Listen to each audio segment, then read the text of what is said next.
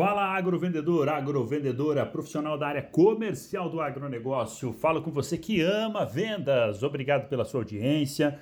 Vamos falar de negociação, prospecção, motivadores de compra, valor agregado, venda consultiva, fidelização de clientes e, é claro, como vender mais e melhor. Aproveite e se inscreva nas nossas redes sociais, no YouTube e no Instagram. Vamos iniciar aqui mais um podcast do Agrovendedor.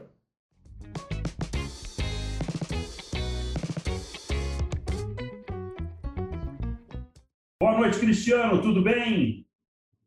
Boa noite, Marcelo, tudo bem com vocês? Tudo ótimo, muito, muito obrigado pela sua presença.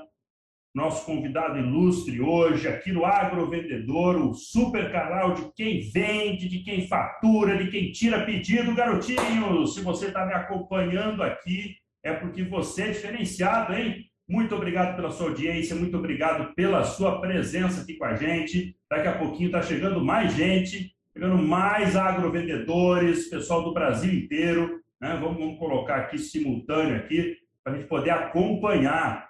Eu só quero o retorno do, da minha equipe aqui, eu só estou sem retorno da imagem do YouTube. Isso. Ajusta ela para mim aqui, quero o retorno dela. Né? Ótimo, maravilha. Maravilha. Pessoal, hoje, terça-feira, dia 25 de outubro, nós temos a satisfação e a honra de poder receber pela primeira vez aqui no Agrovendedor, no nosso canal, né, a empresa Pátria, empresa de consultoria, né, representada aqui pelo Cristiano, um dos seus diretores. Ele vai contar essa história para nós, né, como que surgiu a Pátria, qual que é o trabalho que a Pátria faz, né? aonde que ela está sediada, né? qual é a expertise, né? Isso, expertise da pátria, galera. E aí, depois nós vamos falar sobre o mercado de commodities, né? que é realmente para quem trabalha no agronegócio, você que trabalha com vendas, você que atende o cliente, você tem que ficar sintonizado, ligado. Né? E eu já estou vendo uma bandeira do Brasil ali, rapaz. Rapaz, olha só, é o nosso agro, o agro não para, sendo representado aí por essa bandeira maravilhosa. Pátria Agronegócio, bandeira do Brasil. Boa noite, Cristiano! Boa noite, Marcelo. Boa, noite a todos que nos acompanham. Primeiramente, queria agradecer o convite, tá, Marcelo? É, fico feliz em poder participar contigo hoje, poder apresentar um pouquinho da nossa empresa e também falar desse mercado que, não tenho dúvida, está tirando o sono de alguns produtores, principalmente, Estamos num ano aí de vendas extremamente atrasadas, né, com um cenário tanto quanto incerto. O cenário de preço sempre é incerto, né, Marcelo? Mas desse ano, realmente esse fator eleitoral, é guerra, é desaceleração econômica, tem mais fator de fora do agro interferindo nos nossos preços do que o próprio fundamento de oferta e demanda, né? Mas de fato tem muita coisa para acontecer e vai ser bacana trocar essa, essas informações com vocês. Legal, show de bola. Quero saudar também o pessoal que nos acompanha pelo podcast. Esse material ele sempre está aqui na plataforma, está né? Tá aqui no YouTube, no canal do Agrovendedor e sempre também no podcast do Agrovendedor em todas as plataformas. Né? E todas eu disse. Né? Então você pode lá acessar e já vai encontrar esse material disponível. Pessoal, é, o nosso bate-papo ele veio hoje. Por que, que nós pensamos em fazer essa prosa né, sobre commodities, sobre preço, sobre mercado agrícola, né? E aí o Cristiano já, já trouxe aí algumas informações que são interessantes, né? Mercado atrasado, né? E já começaram, o, já começou o plantio em algumas áreas, né? Mas a chuva também exagerou no sul, né? Tem efeitos climáticos. Então nós vamos falar muito sobre isso. Mas antes de entrar na, nesse tema em específico, está riquíssimo. Então eu quero que você fique comigo aqui, né? São 60 minutinhos, uma horinha, né, pontual, para que a gente possa falar sobre isso. Mas antes eu quero conhecer a Pátria. Quem é essa empresa de consultoria que eu passei a admirar, passei a acompanhar, passei a seguir nas redes sociais e quero fazer um convite para você que não segue a Pátria ainda. Né? Vai lá, Pátria Consultoria. Isso é esse endereço mesmo, Cristiano? Me passa certinho aqui para a galera. Pátria.agronegócios no, no Instagram patria.agr.br, nosso site. Mas vamos lá, Marcelo. É, a Pátria nasceu em 2020, tá, pessoal? Nós uh, já, somos, já temos um tempo mais longo de mercado. Eu e meu sócio principal, que é o Matheus Pereira, trabalhávamos numa consultoria norte-americana de mercado. É, o Matheus, mais cedo, ele iniciou nessa consultoria lá em Chicago, nos Estados Unidos, a partir do ano 2014. Em 2017, ele trouxe essa consultoria ao Brasil, montou um escritório aqui em Goiânia, começaram a atender produtores brasileiros. Em 2018, eu me integrei à equipe, junto com outras pessoas que também estão conosco hoje. E em 2020, a gente resolveu se desligar da, da, da empresa norte-americana e montar esse projeto solo, e foi em outubro de 2020 que nasceu a Pátria Agronegócios. Nós somos uma consultoria de mercado, o nosso objetivo principal é orientar os nossos clientes, que na sua grande maioria são produtores rurais, quanto ao que esperar do mercado, quais os melhores momentos de fazer a venda dos seus produtos finais, soja, milho, trigo, sorgo, uh, e quais os melhores momentos de aquisição, principalmente de fertilizantes. Então, o nosso trabalho, a gente costuma dividir ele em quatro pilares principais. O primeiro pilar é inteligência de mercado. Nós entregamos aos nossos clientes uma série de relatórios diários, semanais, relatórios de relevância né, para fazer o acompanhamento do mercado, trazendo informação direto ao ponto, como a gente gosta de dizer, porque se você quiser explicar as movimentações do mercado, você pode trazer vários fatores, né? A gente realmente gosta de ter uma linguagem mais direta ao ponto, levando realmente o que importa, tirando o ruído do mercado, né? Para que o produtor também uh, tenha ali a condição de acompanhar o mercado, mesmo sem ter muito tempo para ficar acompanhando tantas informações. A gente sabe da rotina do produtor, que é muito corrida. O segundo do, do nosso negócio é a parte de assessoria de comercialização, que é realmente ajudá-lo a buscar as melhores ofertas, entender se aquele preço recebido é o preço real, né? Como a gente tem uma base de clientes bem espalhada também, é fazer esse benchmarking dos preços recebidos para fazer uma contraproposta, para tentar buscar extrair mais daquela negociação. Trabalhamos com a parte de monitoramento climático também, o terceiro pilar. A gente sabe que clima é totalmente fundamental para o produtor e é fundamental também para o mercado, porque do clima derivam aí grande parte das tendências de preços. E o quarto pilar é a parte de hedge e proteções em bolsas de valores. Nós somos uma consultoria é, habilitada pela CVM, Comissão de Valores Imobiliários, para operar diretamente na bolsa, fazendo proteções financeiras, né, seja para milho, soja, boi gordo, dólar, né, realmente usando o mercado financeiro como uma estratégia para melhorar a sua negociação. Nós temos sede aqui em Goiânia, mas como eu falei, nós temos clientes hoje em todos os estados produtores brasileiros. Da nossa carteira de clientes, cerca de 80% são produtores rurais, 15% mais ou menos a cadeia compradora, e aí já englobado aí dentro também as revendas, né? Também hoje são parte da originação de grãos, e cerca de 5% da carteira, um movimento mais recente de investidores, especuladores que enxergam no agro uma oportunidade também de fazer seus negócios, suas especulações em bolsa, né? Pensando aí numa melhor valorização. Então, de forma geral, o nosso trabalho é acompanhar o mercado e ajudar os nossos clientes na tomada de decisão de que momento entrar para o mercado, seja vendendo ou seja comprando. Show de bola, show de bola, muito bem explicado, muito bem detalhado. E eu gosto dessa, dessa estruturação. Lá no site está muito claro isso, né? Quais as áreas né, que a pátria atua. Isso dá uma baita diferença para quem visualiza, para quem já chega e já sabe do que se trata. Né? É, você é engenheiro agrônomo, qual que é a tua formação? Conta um pouquinho a tua história, né? É, a tua carreira aí né, na área do agro. Perfeito. Eu sou, sou catarinense, moro em, Goiás já há mais de uma década, mas sou catarinense de Xanxerê. Na verdade, eu nasci numa cidade pequenininha, ao lado de Campos Novos, que é uma cidade um pouco mais conhecida. Eu sou de Abidão Batista, Morei a vida toda em Xanxerê, fiz engenharia agronômica, né? sou engenheiro agrônomo, formado em Lages, na, no CAV, na Universidade do Estado de Santa Catarina.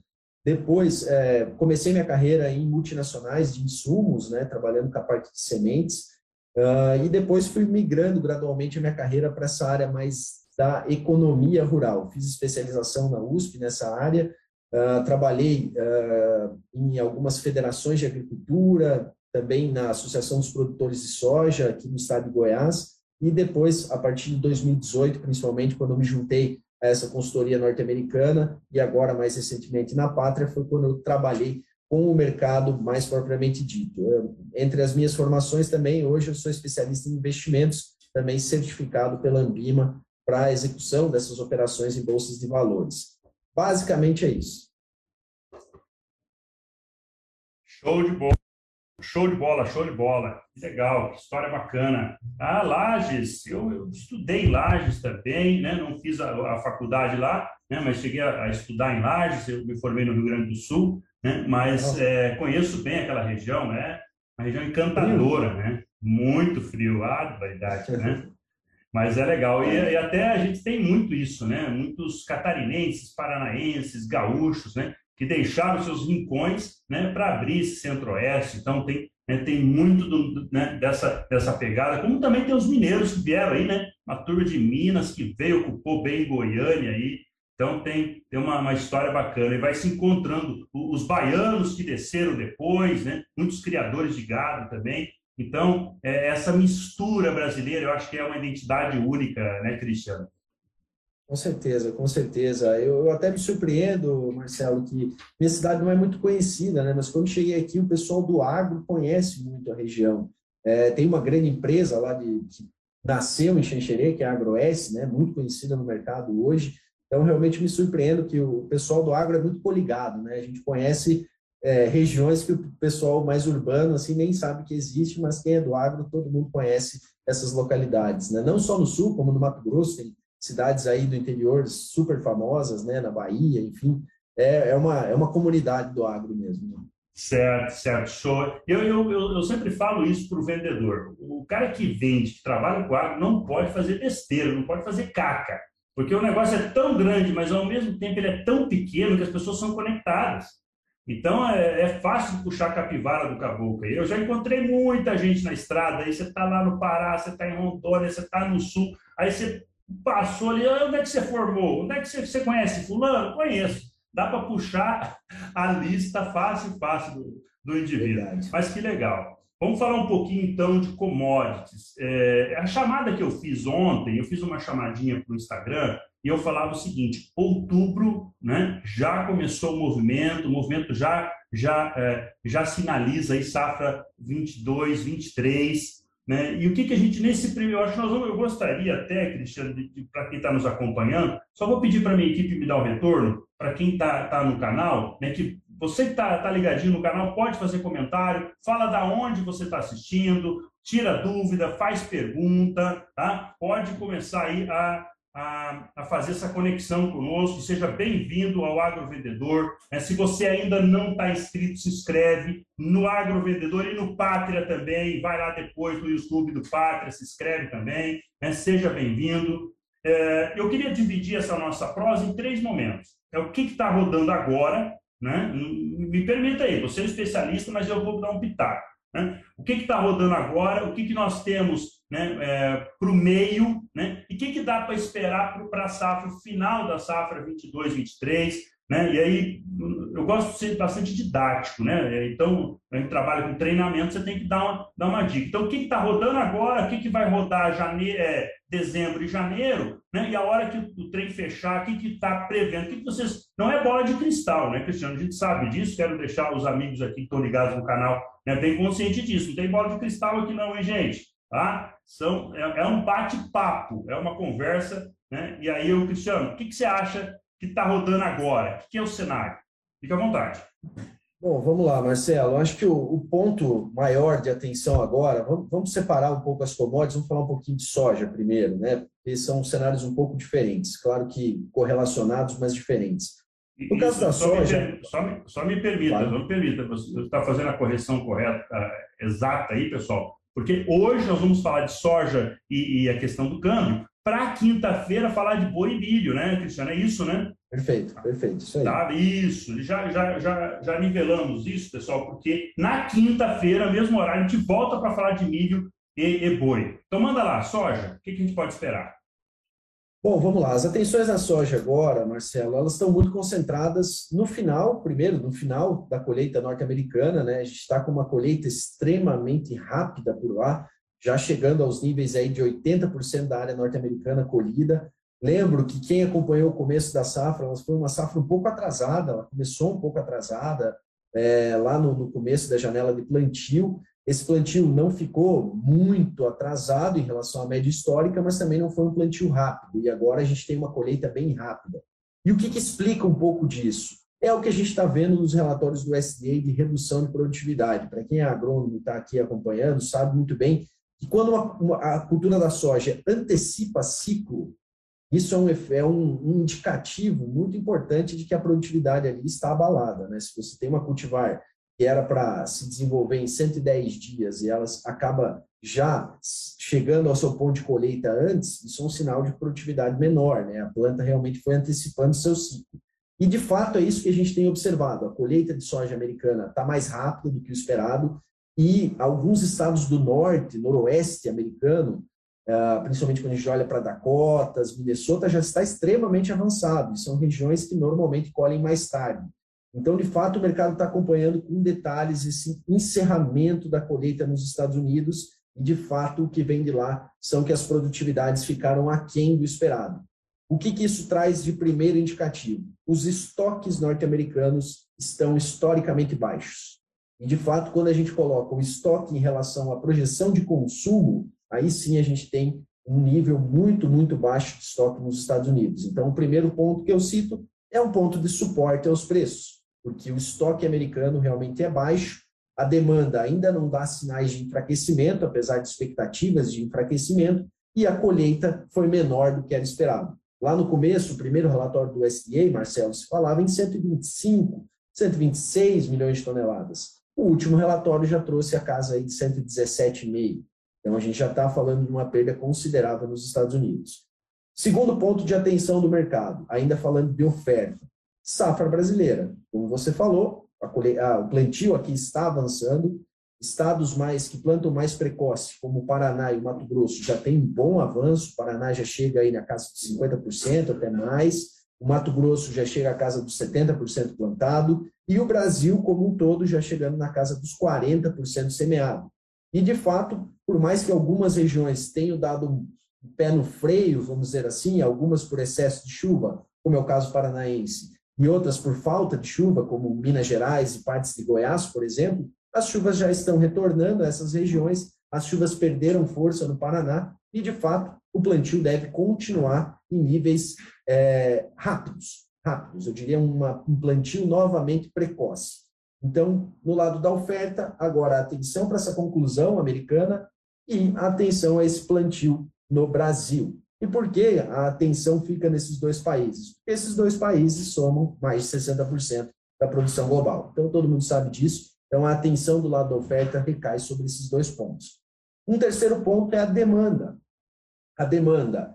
Existe um risco, como eu falei lá no começo, um risco que vem muito mais de fora do nosso mercado, que é o risco de desaceleração nas principais economias globais, que é um risco real, já que a gente está vendo um movimento agressivo de elevação de taxas de juros por todo o globo, visando combater um processo inflacionário, né? A inflação está alta no mundo inteiro, o que, que se faz para combater a inflação? Política monetária. A política monetária vem, primeiro passo é subir juros. O Brasil já fez isso, saiu na frente, a inflação já está mais controlada. Outros países começaram essa elevação de juros, principalmente no mês de junho desse ano. Então, de fato, esses países ainda vão passar por uma desaceleração. E a preocupação é que a desaceleração econômica coloque empecilhos para o crescimento da demanda por commodities. Mas, de fato, quando a gente olha para a soja, não é isso que a gente tem observado nesse momento. A China, que comprou bem menos no último ano comercial, para esse novo ano comercial, projeta um crescimento importante de sua demanda interna por soja importada. Então, de fato, quando a gente olha para o maior comprador global, que é o maior importador, é o mercado mais relevante para a soja, que é a China, de fato, apesar da desaceleração econômica observada por lá, eles estão compradores. De uma forma um pouco diferente do que compravam no passado, a China já há muitos meses tem adotado uma política de compra mais da mão para a boca, né? O just in time ele está comprando agora para dezembro, vai comprar daqui a pouco para janeiro, não está fazendo aquele movimento mais agressivo de fazer grandes compras para longo prazo, porque isso mexia com o mercado. Mas, de fato, em termos de demanda, hoje ainda não há uma grande preocupação, até porque os estoques de derivados e de soja grão na China são baixos, a necessidade de compra para dezembro e janeiro é alta, Então, a gente pode sim esperar um suporte do lado da demanda, apesar de todo esse cenário de desaceleração econômica. Então, falando de hoje, seria isso, Marcelo. Oferta, Estados Unidos, Brasil, demanda China. Essa é a atenção principal para agora.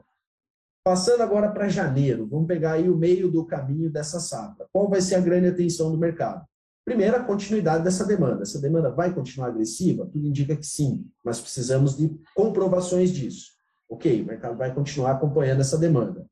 O segundo ponto é, estamos num terceiro ano consecutivo de laninha. Isso é fato. O laninha, pelos modelos climáticos, tende a não se estender muito. Ele vai forte até dezembro, em janeiro ele já começa a perder. Qual vai ser o impacto para a nossa safra? Vai ser o impacto de 2021, que foi gravíssimo para a safra do Rio Grande do Sul, para a safra do Paraná, para a safra da Argentina? Ou vai ser o impacto do Laninha de 2020, que teve perdas, mas nada muito grave? Então, de fato, o que o mercado vai acompanhar daqui até janeiro é principalmente a qualidade do desenvolvimento dessa safra. Chegando lá na colheita, o que chama atenção nesse momento? Níveis historicamente baixos de vendas produtor assumiu o maior custo da história da nossa agricultura, sem dúvida, é o maior custo de produção da nossa história, e ele está muito pouco vendido. O que isso quer dizer? Que ele está muito desprotegido. E é fato. De fato, o produtor hoje está muito preocupado, porque os custos são altos, o arrendamento subiu, o custo de reposição de maquinário ficou astronômico, ele está assumindo parcelas altíssimas, e de fato ele não tem uma certeza de receita. Primeiro que não sabe quanto vai produzir, se vão ter um clima normal ou não, e não sabe qual preço vai receber porque tem muito pouca soja ainda travada. A maior parte dos produtores não tem nenhum custo de produção fechado, o que de fato não é o praxe dos últimos anos. O produtor tende a fechar mais antecipadamente o custo, especialmente quem está no Paraná para cima, né? A gente sabe que o sul do Brasil ele é mais restrito em vendas, ele acaba vendendo um pouco mais tarde, mas na média o produtor costuma estar mais vendido nesse momento, coisa que não está. Então, agora, um acompanhamento muito de perto dos preços para buscar oportunidades de travar margem. E aí que está a grande importância desse ano. É necessário travar margem. E antes de eu terminar essa fala, e aí já puxando para o nosso segundo tema principal, que é dólar, nós temos uma eleição muito próxima, estamos a cinco dias da eleição, temos aí elevações de juros no mundo que tendem a favorecer o dólar e uma eleição brasileira que, se vencida pelo atual presidente, tende a depreciar o dólar, porque o Brasil está entregando bons indicadores, o Brasil está chamando a atenção do mundo. A gente só precisa passar um sinal de que a turbulência eleitoral vai passar, a saúde fiscal brasileira vai permanecer como pauta principal. Se isso acontecer, a tendência do dólar cair é bastante grande. Então, mais um risco bem importante para o produtor rural, porque o dólar, ao cair, é na veia a descida dos preços da soja, do milho, enfim, de todos os produtos. Olha aí, que, que análise, hein? E eu tenho acompanhado esse trabalho seu, Cristiano, e da, da equipe da Pátria, e vocês têm, têm sido muito, muito felizes nessas análises, muito assertivos né, nessa leitura de cenário porque não é um fator só, né? O conjunto deles, né? Então você faz toda uma abordagem né, da, da safra americana, né, para compra da, da China, né, os nossos os nossos estoques, o custo que chama atenção é isso, né? Como o custo subiu, ele ele subiu no, no, no finalzinho do ano passado, né? Foi foi todo a 2020 já começou, né? Já teve, foi muito agressivo essa alta, né? Mas o, o que que aconteceu? A expectativa de que, de que o preço das commodities acompanhasse o custo, ficou igual. Mas gente, quem comprou antecipando achou que ia ganhar dinheiro, porque aquela perspectiva de que aumentar mais ainda o adubo, os nitrogenados, fosfatados, né? O é, que, que aconteceu? Agora assiste uma queda desses produtos, né? Do, do preço dos insumos, então, e aí ficou a conta. Né? Eu falava esse dia com o pessoal lá, lá de Chapecó, né? lá da, da, da da cooperativa Alfa e eles alinhavam, estavam, estavam alinhando os valores para que chegassem no mesmo denominador de, de, de, empate, de empate técnico, vamos falar assim, né? É, do que pagou antes do que está do que tá pagando agora, né? Do que está repassando. Então, a, a tua análise é muito assertiva. Eu tenho uma, uma, uma questão que é do Luiz Gustavo. Luiz Gustavo é um colega nosso. Quando eu convidei ontem, eu mandei algumas mensagens para algumas pessoas especiais. Falei assim: ó, acompanha a nossa, nossa live lá, é para tirar dúvida. E o Luiz Gustavo já disse o seguinte: Ceruti, é, a, a, minha dúvida, ele falou: eu não sei se eu consigo chegar a tempo, se o Luiz Gustavo estiver por aí, dá um, dá um oi para nós. Mas ele falou: se eu não conseguir chegar a tempo, eu quero que você faça um questionamento e até traga uma preocupação nossa. Né? É, como como que está hoje a perspectiva de médio prazo do, do estoque físico de soja? Físico. Porque ela é, é, é ela é um produto que, que navega em várias fontes de, de alimentação, animal, humana. Mas como está esse estoque físico hoje? Existe soja a médio prazo, vamos falar é, para três anos? Porque daqui a pouco a gente tem um problema climático e, e daqui a pouco, né? Como que está esse estoque físico da soja? Olha, de fato, assim, Marcelo, nós não temos uma grande preocupação em termos de faltar soja. Não, isso é isso é improvável, né? E de fato, hoje as projeções, vamos falar primeiro do que resta dessa safra, né? Antes da entrada da safra nova a gente teve uma quebra de produção de 20 a 25 milhões de toneladas esse ano. Qual que é o primeiro impacto de uma quebra de produção? Queda na demanda exportadora. Se você não tem produto, você vai exportar menos. Isso é fato. A indústria local, ela pode até pagar mais caro, mas ela vai ser abastecida, porque não faz sentido a indústria local se abastecer com soja de outras fontes. Economicamente fica inviável. Então, a soja da nossa indústria foi garantida e as nossas exportações que já nesse ano poderiam superar aí 90 milhões de toneladas, vão terminar na casa aí dos 7,5. Então, dito isso, os estoques físicos de soja para entre safra vão existir.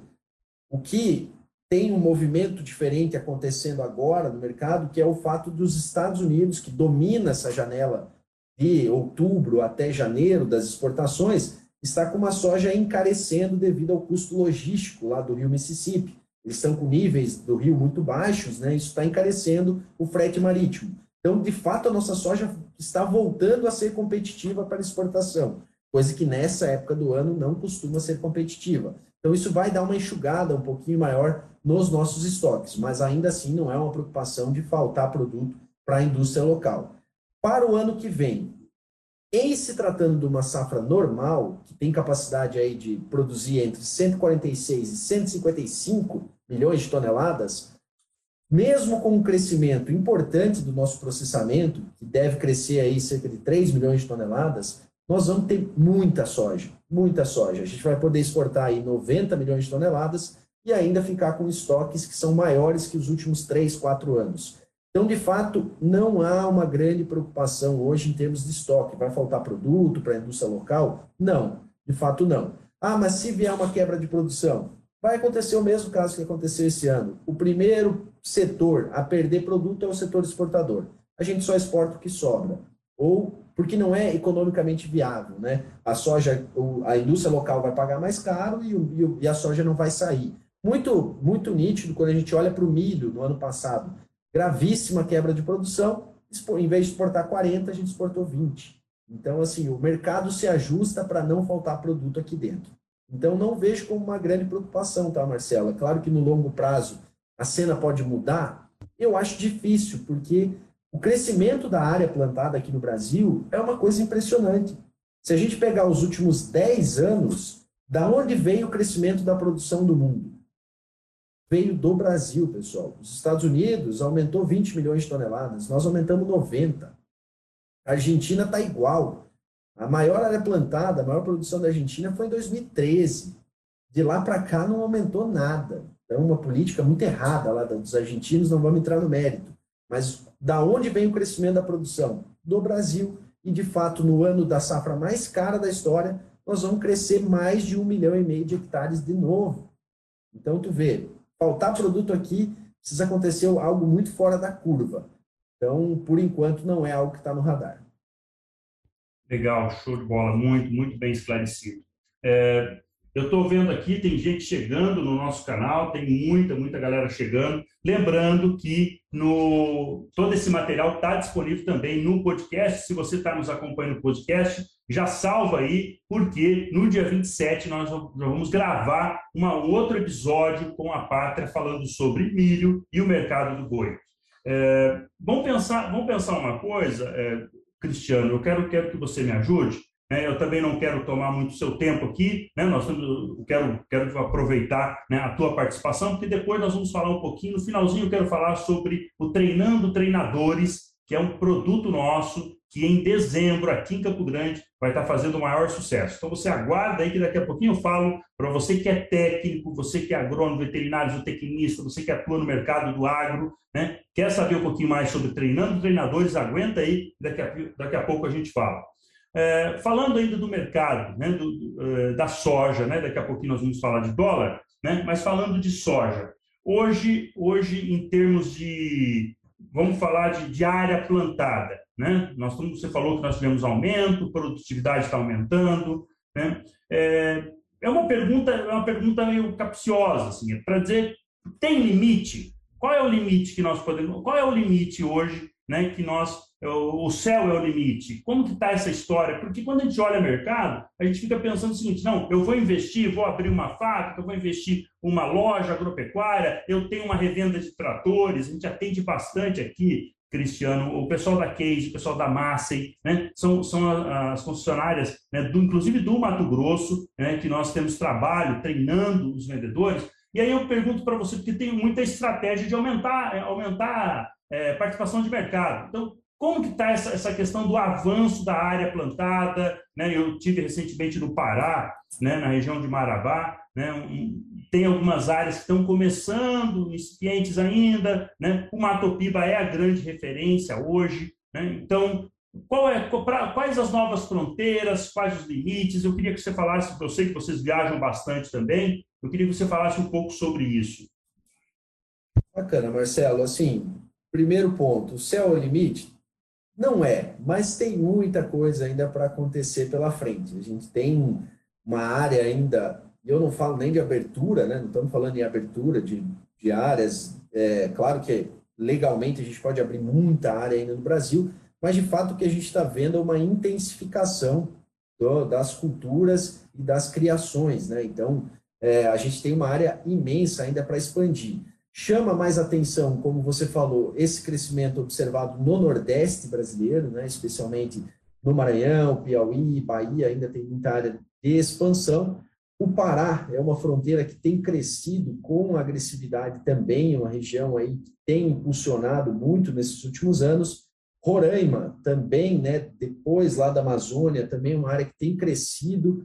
Tem área de soja no Amapá também, que está evoluindo.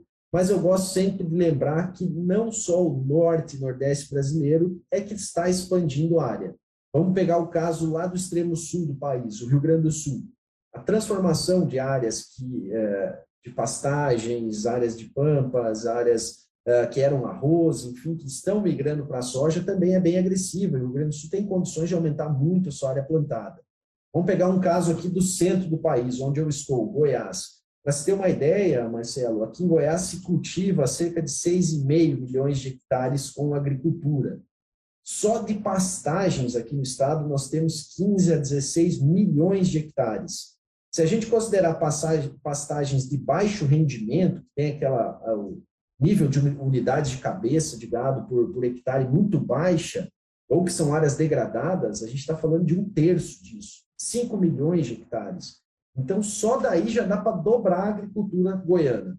O Mato Grosso tem muito disso também, o Mato Grosso do Sul também, a Bahia também. Então, realmente, o céu não é o limite, mas tem muito a se expandir, muito a se expandir, e sem perder produção das outras culturas, porque a própria pecuária ela está passando por uma intensificação. Não precisa nem ser confinamento ou semi-confinamento. Mesmo a pecuária pasto, ela passa por uma concentração maior com os investimentos feitos na área, né? Então, de fato, assim, chama mais atenção esse crescimento observado no norte e nordeste, chama atenção para o Pará, Maranhão, Piauí, chama atenção o crescimento observado no Vale do Araguaia, que aí pega Goiás, né, mais à direita do Rio Araguaia, o Mato Grosso à esquerda é uma região muito próspera, que tem avançado muito. O lado goiano, aqui do Vale do Araguaia, está crescendo de forma agressiva, eram áreas grandes, áreas de pecuária extensiva, estão sendo convertidas, e chama atenção também para esse caso do Rio Grande do Sul, que tem aí espaço para expandir, e também é uma área de, de expansão da cultura de grãos por lá. Então, quem está no agro sabe disso, que a gente tem um potencial de crescimento ainda muito grande, e o mundo, sem dúvida, seguirá dependendo da gente. Até pegando o gancho, Marcelo, muitos nos perguntam aqui, e a China, em esses investimentos lá na, na África? É, a própria China agora aprovou um terceiro mandato do Xi Jinping, com um novo plano de cinco anos, né, que eles trabalham com esses planos de cinco anos. Esse plano cita muitas vezes a parte de segurança alimentar, mesmo os chineses, com todos os investimentos que eles são capazes de fazer, por muitos anos eles ainda vão depender principalmente da nossa soja, e provavelmente a partir do ano que vem já começa a comprar nosso milho, esse ano talvez ainda, então vai ser um parceiro ainda de longa data. Então não vejo não vejo limite ainda para o nosso crescimento. Talvez o limite não seja o céu, mas ainda não é visto. Bacana, muito bom, muito bem, bem apresentado. Você sabe que o pessoal vem com cada perguntinha, rapaz. Já apareceu aquela pergunta, hein? Aquela que você sabe que sempre que eu aposto que você dá entrevista no canal do Boi, no canal Rural, o pessoal sempre faz aquela pergunta. Ela, ela é a pergunta do mago, né? Se, se você souber responder essa, ela vale um milhão. Tá aqui, ó. O que podemos falar quanto ao preço da soja, né? né? É... O que, que você me diz isso aqui? Os caras os cara não se aguentam, né? Tem que perguntar isso aí, né?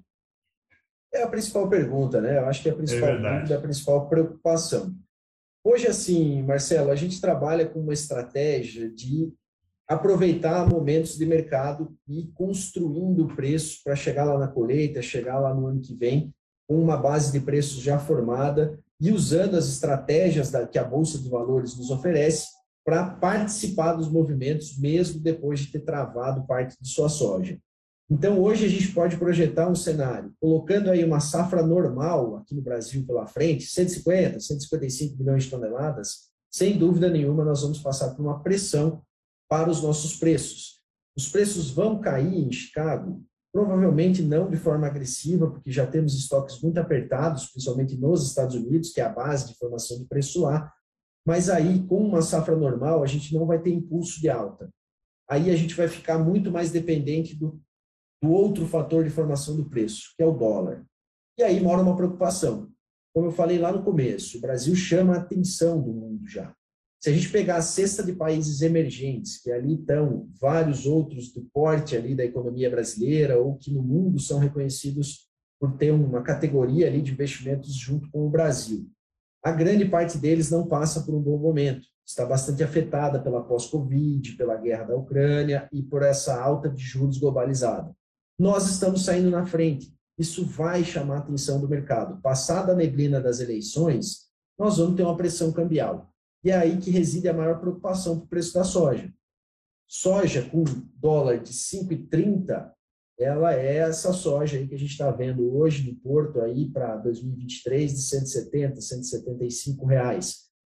Faz a conta aí com a soja com dólar de 5. Nem estou falando de um dólar indo lá para 4, estou falando de 5, 30 centavos, já é uma soja 10, 12, 13, 15 reais mais barata. Então, de fato, pensar numa soja nesses patamares de preço mais baixo no ano que vem é uma realidade. E o produtor muitas vezes não pode ficar com aquela, ah, mas o custo está alto, o mercado vai ter que subir. O mercado de commodities, ele como é uma precificação global, ele não está tão preocupado com o custo de produção. Ele está preocupado em controlar a oferta e demanda através de preço. Se tiver muita oferta, o preço cai para limitar a oferta do próximo ano. Então, de fato, a gente tem que estar muito atento esse ano, porque o custo foi feito no momento de preços altíssimos. Muitos produtores acabaram na euforia comprando seus fertilizantes lá em abril, maio, pico de preço. De lá para cá, fertilizante, potássio, fósforo já caiu 40%, 45%. Então, assim, mas mesmo assim é caro, mesmo o preço de hoje é caro. Então, de fato, a gente pode sim esperar uma, uma, um preço de soja até menor uma safra normal do Brasil e um dólar pressionado. Isso vai acontecer? A gente vai ter que acompanhar as próximas etapas do mercado. Mas, de fato, não fique, a, a dica é, não fique esperando o milagre acontecer. Vá construindo sua margem para chegar no ano que vem, pelo menos calçado com os custos protegidos. Show de bola, show de bola. Tem, tem uma questão importante, até que o Ronald, Ronald é, é um dos sócios da empresa, né, é um dos diretores da Pátria, e, e ele falava esses dias, Ceruti, o, o número de, de produtores que, que faz, é, que participa do mercado com venda antecipada no Brasil é muito pequeno. É, esse número para nós, Cristiano. O que está hoje? Quantos produtores hoje? Qual é o percentual que participa dessa, dessa negociação, dessa venda antecipada? Até porque no comecinho lá da sua fala, para quem está chegando agora, você falou que esse é um dos pontos que, que, é, que é crítico do processo, porque deixar para precificar lá na frente, para vender lá na frente, né, o risco está tá grande. Muitas vezes não tem esse custo de produção claro. É, como que está hoje o produtor em relação a, a negociar a, a, soja antecipada? Como é que está isso? Vocês trabalham com esse público, né? Sim, de fato a gente precisa separar dois, dois fatos principais, assim, Marcelo. Primeiro é a trava antecipada, ela tem a, a forma do mercado físico, né, que é o contrato a termo. O produtor vai lá na trade, na indústria, na cooperativa, quanto está o preço hoje? Ah, 150 base Goiás, 160 base São Paulo. Beleza, vou fechar aqui, travei parte da produção, vou entregar em março do ano que vem. Essa é a venda antecipada comum, mercado físico, né? Acredito que o que o Ronald se referiu é que quantos produtores hoje participam dessas operações em bolsa, principalmente. Olha, eu diria que menos de 10%. E até estou sendo generoso, tá?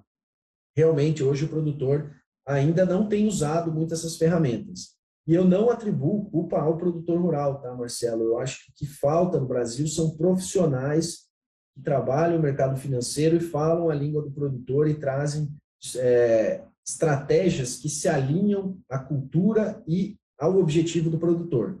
É, a gente, como trabalhou nessa empresa americana, lá nos Estados Unidos, a relação do produtor com a bolsa é muito íntima.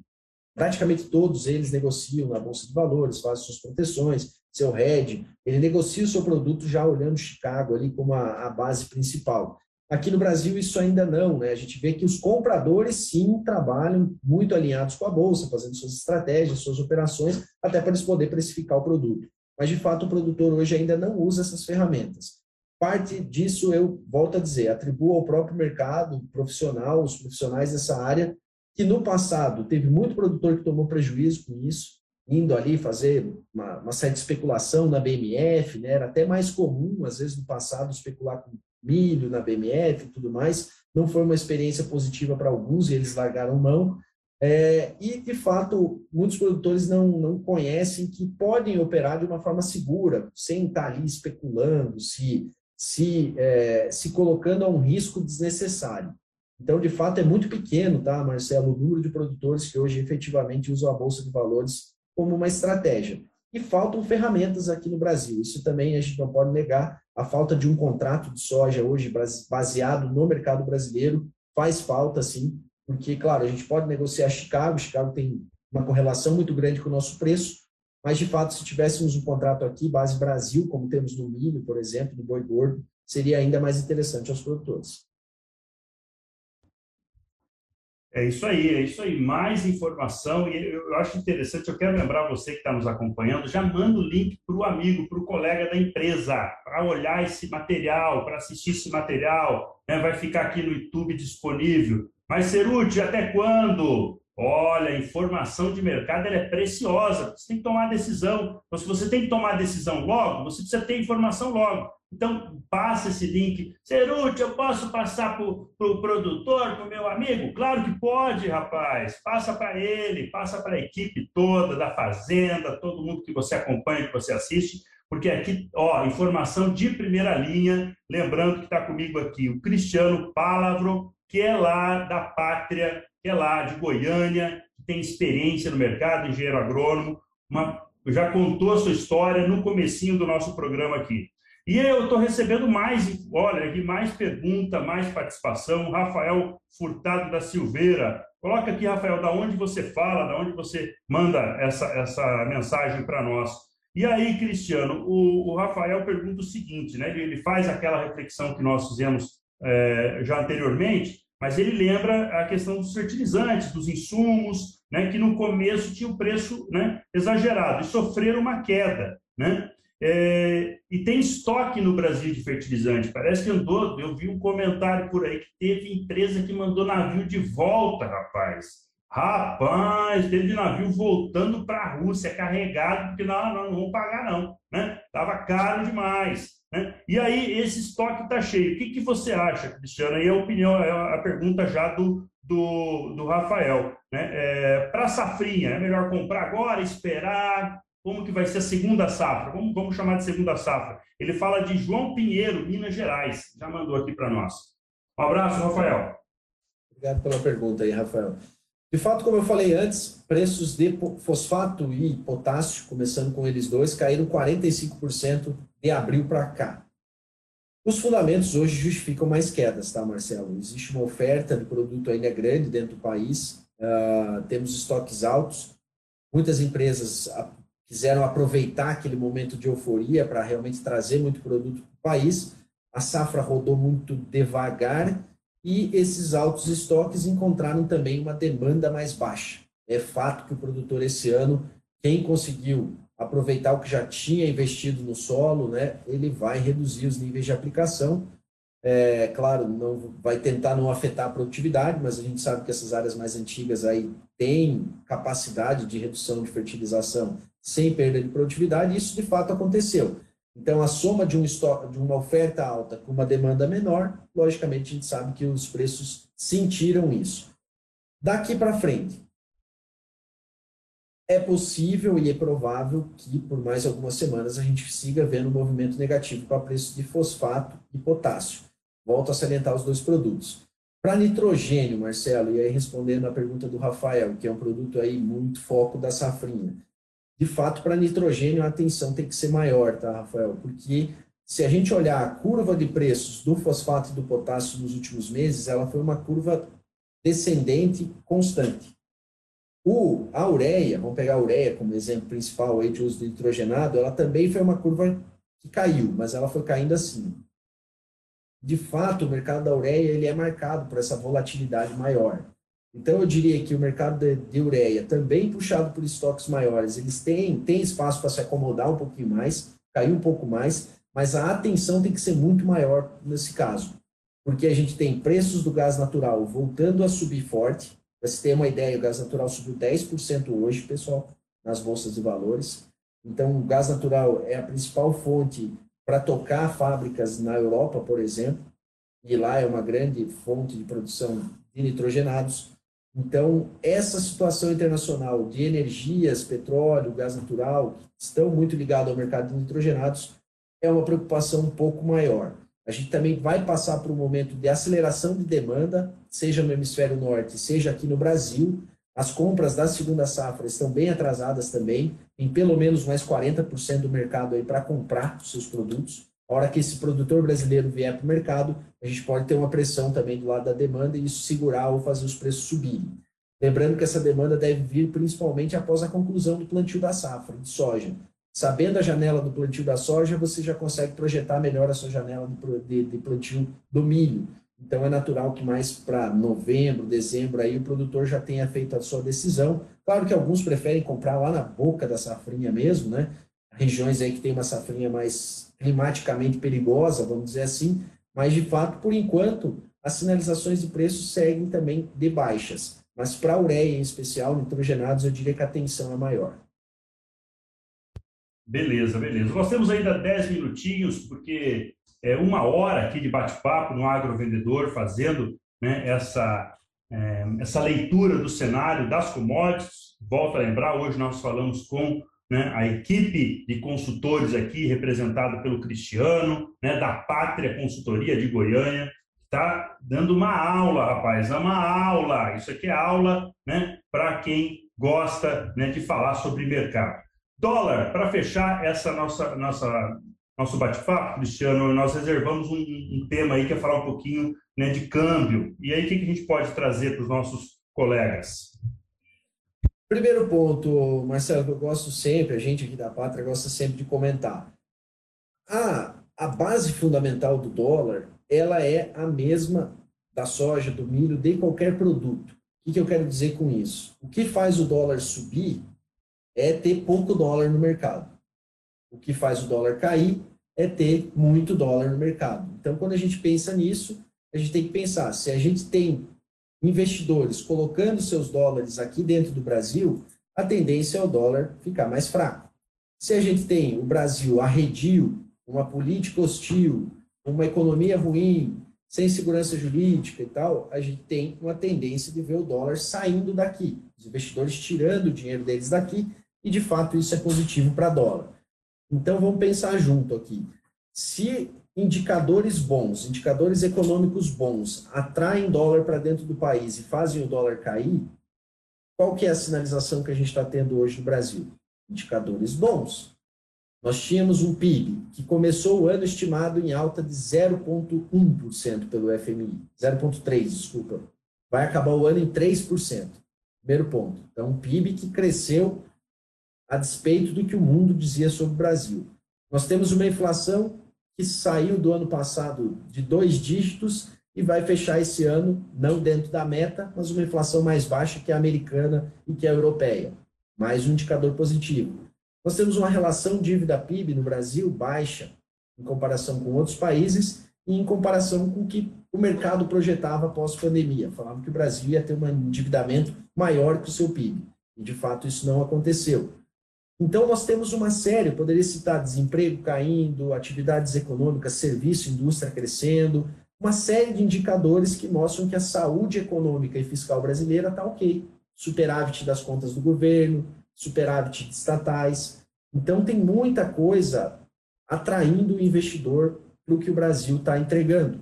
Então, de fato, num cenário normal, a gente vai ter atração de capital e isso vai fazer com que mais dólares venham ao Brasil, com mais oferta de dólar, o dólar cai.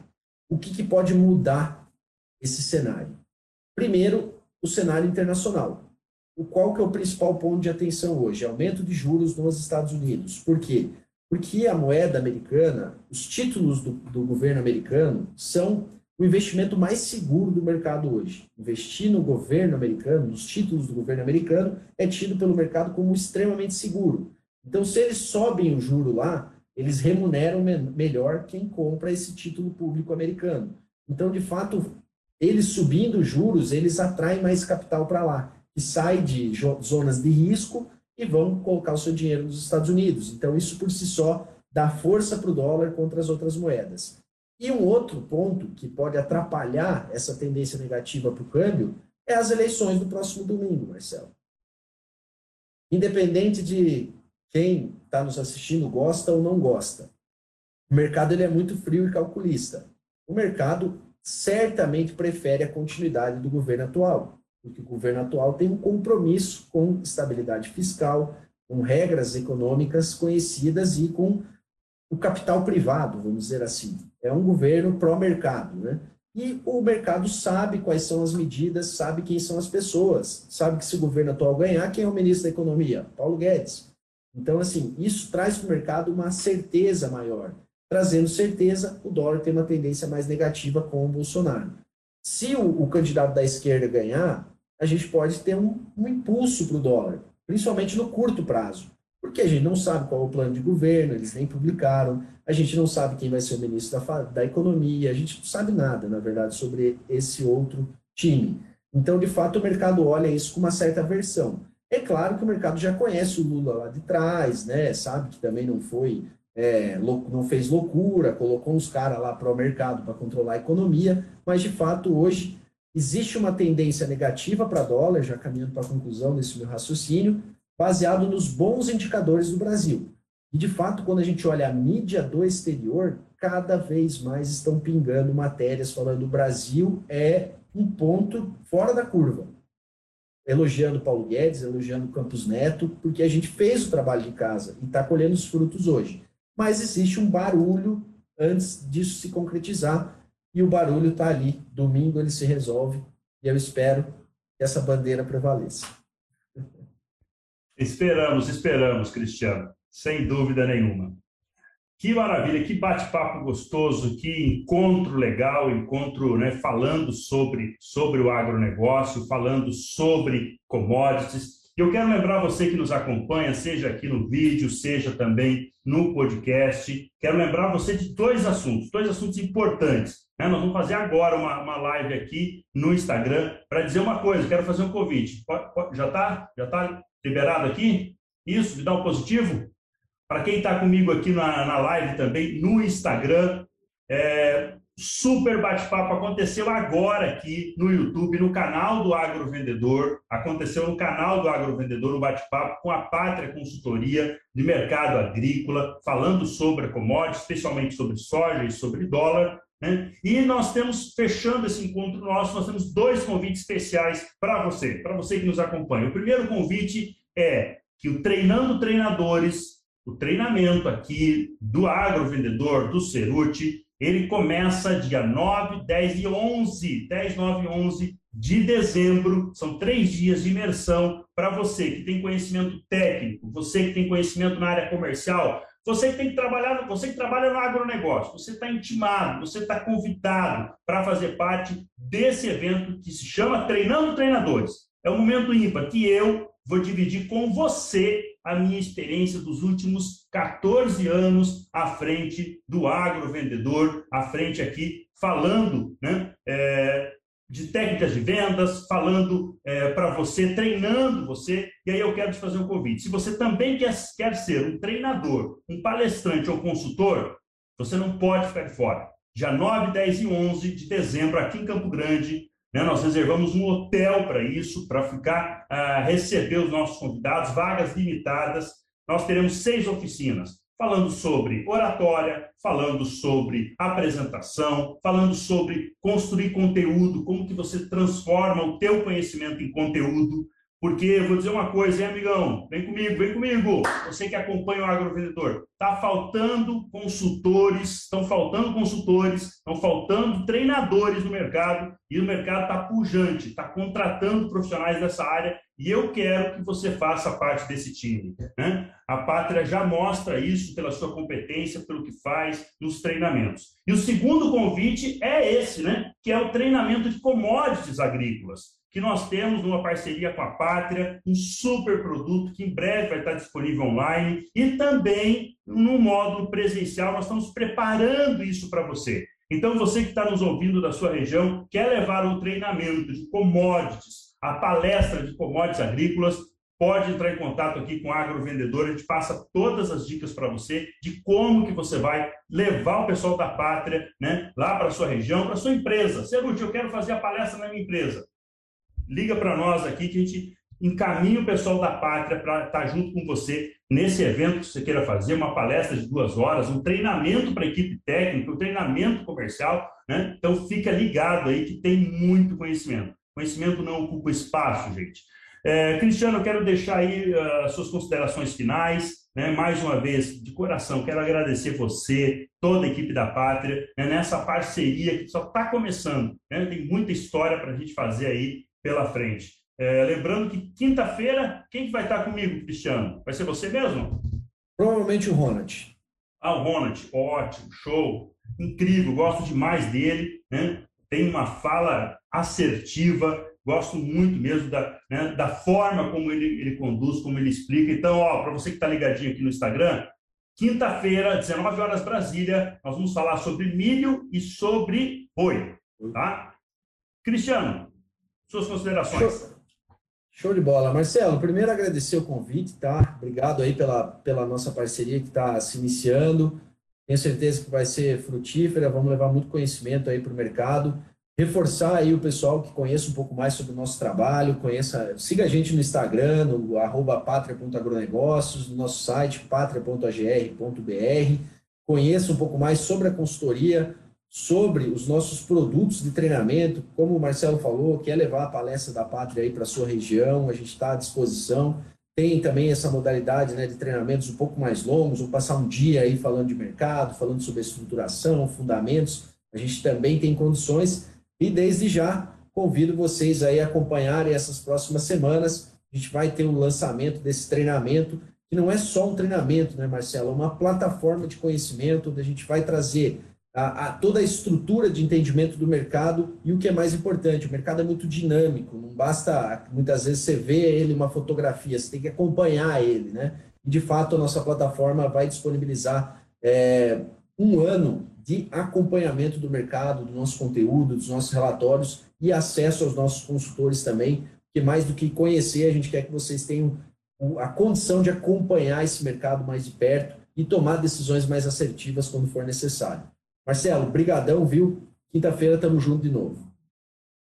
Muito obrigado, eu que agradeço. E ó, essa história da plataforma, isso eu me encantei. Quando ontem me falou desse negócio que né, todo dia você vai receber informação do mercado, eu falei assim: não, estou dentro. Pode escrever lá meu nome, estou dentro desse negócio, porque a gente precisa disso. Já tem informação é, fresca ali na hora e de quem sabe. É, eu estou curioso, estou curioso, é, Cristiano. Eu não posso terminar aqui sem saber aquela foto tu ali atrás segurando é, é, o nenê naquela foto, rapaz. É, meu filho, meu filho. Conta a história ali, que, que idade que tinha é, naquela foto? O, rapazinho recém-nascido naquela foto, hoje ele está com um ano e meio. Felipe. Felipe, um abraço para o Felipe também, para a esposa. Obrigado, tá? valeu. Que Deus abençoe tua família, campeão. Muito obrigado, Marcelo, para você também. Gente, muito obrigado pela sua audiência, um forte abraço, tamo junto. Ó, Cristiano, só, só aquele, aquele, aqui nós temos um mantra. Para fechar o negócio, tem que ter aquele mantra lá. No 3, nós vamos gritar um bora vender. Porque o agrovendedor é assim, tem que ter tesão, motivação, tem que olhar para cima, foco, né? Vamos lá, vem comigo. Um, dois, três.